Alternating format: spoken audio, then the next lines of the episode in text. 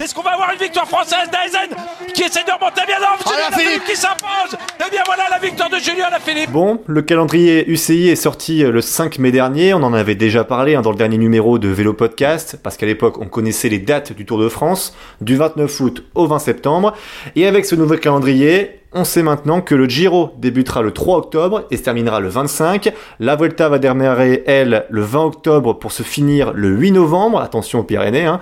Et au niveau des classiques, Paris-Roubaix, ce sera le 25 octobre. Grosse journée le 25 octobre, hein, Guillaume. Énorme journée. Et le Tour des Flandres, ce sera le 18 du même mois. Bref, vous pouvez retrouver hein, le calendrier sur le Facebook et le Twitter de Vélo Podcast. Et en voyant euh, ce calendrier, Guillaume, tu t'es dit que les coureurs allaient devoir faire un choix. Et toi, tu penses que pour régler en partie ce problème de choix, eh ben, il faudrait réduire le nombre de coureurs. Oui, bah, réduire le nombre de coureurs parce que il va y avoir pas mal de dates où les courses vont se euh, chevaucher. Euh, tu parlais de cette euh, fameuse journée du 25 octobre. 25 octobre, il y aura la dernière étape du Tour d'Italie, c'est un contre-la-montre. Il y aura Paris-Roubaix et il y aura une arrivée au sommet du col du Tourmalet sur le Tour d'Espagne, sans compter les courses continentales qui euh, devraient euh, euh, aussi être programmées entre août et octobre, novembre dans les dans la dernière quinzaine du mois de du mois de mai. il va y avoir un énorme embouteillage et pour faire bénéficier au plus grand nombre de ces courses, pour faire bénéficier de ces courses au plus grand nombre, à mon avis, il faut réduire le nombre de coureurs, donc c'est-à-dire sur les grands tours passer de 8 à 7 coureurs, sur les autres courses pourquoi pas passer de 7 à 6 coureurs? Et donc si tu enlèves un coureur par équipe dans un peloton, il y a une vingtaine d'équipes, ça te laisse une vingtaine de places et donc la possibilité de rajouter deux voire trois équipes et donc aussi une possibilité pour certaines équipes d'avoir une plus grande euh, visibilité euh, sur des courses World Tour. Ouais, toi t'es pour amener par exemple les Wanty Gobert, euh, les Alpecin Phoenix dans ces grands tours, c'est ça par exemple par exemple. Hein. Bah, par exemple, et puis on sait très bien que l'économie du cyclisme est mise à mal dans cette dans cette crise du Covid 19, donc pour que cette euh, économie puisse encore subsister en 2021 et dans les années futures, il faut que les sponsors aient plus de visibilité et euh, on se rappelle que Christian Prudhomme avait euh, avait donné comme argument de la réduction de 9 à 8 coureurs dans le Tour de France l'argument de la sécurité notamment des coureurs avec des pelotons trop gros avec de trop nombreux accidents eh bien, eh bien là, euh, c'est aussi euh, une part de sécurité en réduisant le nombre de coureurs. On, on garde, on, garde un nombre de coureurs stable, vrai. tout en augmentant le nombre d'équipes. Voilà, c'est un compromis à mon avis qu'il faut euh, amener à mettre pour cette fin d'année 2020, comme l'a fait le foot en autorisant jusqu'à 5 changements dans les matchs. Après, il y a aussi, autre chose, c'est qu'à l'époque, Christian Prudhomme, ils font ça aussi parce qu'ils veulent empêcher les équipes type, en fait, à l'époque Sky, enfin Ineos aujourd'hui, de, de verrouiller la course. Au final, Ineos a toujours contrôlé la course, ou Jumbo Visma euh, aujourd'hui. Euh, Est-ce que même si tu réduis le nombre de coureurs, en fait, au final, le problème, c'est peut-être pas ça, c'est peut-être autre chose, tu vois, le problème, parce que on se rend compte qu'on a l'impression de baisser à chaque fois et la course change pas vraiment. Tu vois ce que je veux dire? Écoute, de toute façon, c'est les coureurs qui font la course. C'est un énorme, euh, enfin voilà, c'est un poncif qu'on dit depuis euh, des décennies et des décennies. Les coureurs font la course.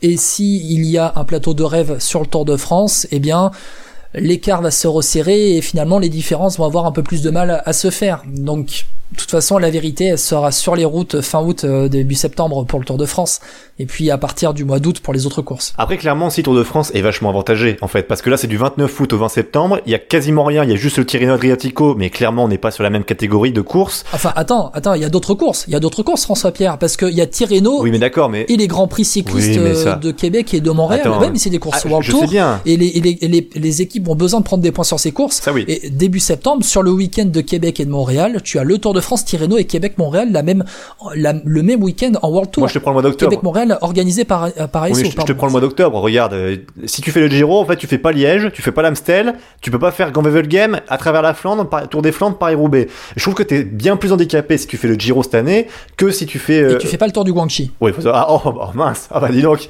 Ah, ça va manquer beaucoup. Ça carapace, il s'en veut beaucoup, je crois, de pas être sur le Tour du Guangxi.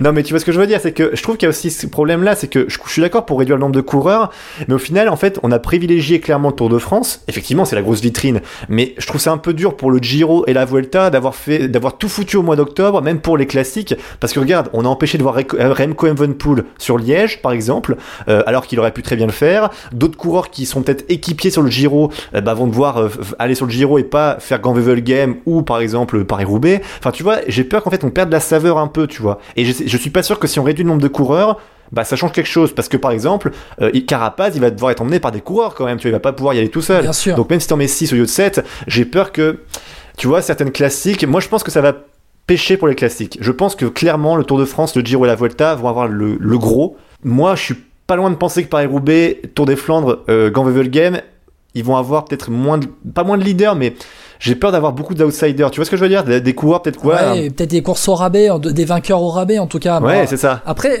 avec un calendrier normal, tu n'es pas à l'abri d'avoir des vainqueurs surprises. Non, mais euh, Mathieu Ayman au Paris-Roubaix par exemple. Mais là, là, le fait, en fait, le fait est que le calendrier te force à faire des choix et c'est terrible, je trouve, pour certaines équipes pour le Tour. Euh, après, tant mieux parce qu'on va avoir d'autres coureurs. Bah, c'est surtout que les grosses équipes vont être avantagées parce que les grosses équipes ont plus de gros leaders et vont pouvoir disséminer leurs coureurs sur les différentes courses pour aller les gagner. Ouais, moi j'ai quand même peur dans cette histoire euh, euh, de réduire le nombre de coureurs c'est que euh, au final, c'est tu vas monter le niveau vers le haut, mais tu vas peut-être perdre les belles histoires, tu vois. Tu vois ce que je veux dire? Peut-être c'est un coureur qui aurait peut-être fait une belle perf. On parlait, on a fait des quiz euh, sur euh, Facebook, vous l'avez suivi certainement.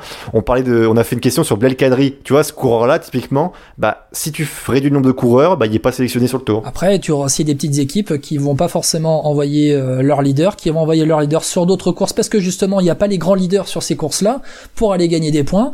Et euh, du coup, bah, tu vas avoir les seconds couteaux qui vont avoir euh, carte blanche pour aller euh, à l'avant. Mais t'imagines le sponsor, qu'est-ce qu'il dit aussi? Si t'envoies pas ton meilleur coureur sur la course qui est plus importante, il va t'engueuler le sponsor. Moi, je pense que tu vois, je suis. Écoute, moi, je prends l'exemple de Total Direct Energy. Je prends l'exemple de Total Direct Energy. Très sincèrement, est-ce que tu envoies Calmejane au Tour de France ou alors est-ce que tu l'envoies au Canada pour aller euh, chercher des, des, points dans les classiques? Mais t'es fou, Calmejane tu l'envoies sur Tour de France, c'est la vitrine de Et Total Direct Energy qui sera invité automatiquement sur Terreno Adriatico aussi. Alors après, il faut voir s'il refuse ou non l'invitation. Mais attends, mais Total Direct Energy, ils peuvent pas se priver. Enfin, Calmejane, c'est leur seul grand leader aujourd'hui. Depuis Vauclore, t'as plus personne chez Total. T'as plus que Calmejane, entre guillemets, qui fait un peu, qui est un peu ta référence. Si tu l'envoies pas sur Tour de France, mais moi, je suis sponsor de, je suis Total Direct Energy, des deux côtés, hein, mais moi, je leur dis, eh, Coco, qu'est-ce que tu fais là, Bernardo, là? Oh, tu vois, tu peux, tu peux pas faire ça. Parce que c'est ta vitrine. C'est comme Pinot. C'est-à-dire, tu me dis, ah bah, FDJ, on voit pas Pinot sur le tour. Ah bah, t'es dingue. Oui, non, mais je, vois, je vois ce que tu veux dire. Parce que c'est pas possible, ça. Parce que franchement, moi, je trouve, mais je suis d'accord avec toi, c'est qu'aussi, il y aura un problème aussi pour ces équipes-là qui ont pas un effectif pléthorique. Typiquement, le Direct Energy, un super exemple, parce que ils ont Tour de France d'un coup, Grand Prix du cyclisme de Montréal, Québec, Tirreno. Et vu qu'ils sont invités partout maintenant au World Tour, euh, parce qu'ils ont fini euh, leader donc euh, l'année dernière sur le Continental, à l'Euro-Tour, c'est vrai que t'envoies qui? T'envoies qui? Parce que c'est vrai que je vois pas comment ils peuvent. Tu regardes l'effectif 2020 de la Total Direct Energy, t'as Terpstra, Julien Simon, Taramae, Hiver, Bonifazio, Adrien Petit, Calmejane. Pour les leaders, tu as Turgis, Godin, Sicard. Bon, voilà. Tu, il faut faire des choix. De toute façon, il faut faire des choix. Après, ça peut être une solution de réduire le nombre de coureurs, mais dans ce cas-là, ces équipes-là, elles sont aussi désavantagées parce que, enfin, enfin, désavantagées, c'est que t'as moins de coureurs pour faire des coups, quoi. C'est-à-dire, tu t'envoies qui sur le tour si t'en as plus que 7 à envoyer, bon, ça en fait un de moins quand même. C'est parce que si, avec les chutes, faut aussi se dire qu'on est dans, on est l'hiver, donc il va beaucoup pleuvoir, que ce soit sur les courses, donc tu vas perdre beaucoup plus de coureurs sur chute. La course va être la même pour tout le monde. Souviens-toi d'un Chris Froome qui abandonne avant les pavés euh, l'année où Nibali ça, je sais, oui. Voilà, on n'est pas à l'abri ouais, que Bernal, Thomas et Froome tombent en même temps dans, dans, un, dans un col, tu vois. Oui mais, oui, mais le risque est plus grand puisqu'en fait, euh, il pleut, il va peut-être faire froid. Euh, ça veut dire que si t'es déjà assez de coureurs. C'est pareil pour tout le monde. Les courses au mois d'août et début septembre, très, très, très sincèrement. Non, parce que ça n'a rien à voir. Le Tour de France, je peut-être parle pas de cette course-là, mais le Giro et la Vuelta octobre-novembre, ça n'a rien à voir. Mais et en plus, l'école, les sommets d'école seront peut-être enneigés à, à cette période-là. Franchement, on a déjà vu des cols enneigés au mois de mai euh, sur le Giro. Et quand tu descends, je peux te dire que si tu vois, il fait légèrement froid, ça, ça va glisser, quoi. Donc, euh, eh, ça va être compliqué si t'es déjà plus qu'à 7 coureurs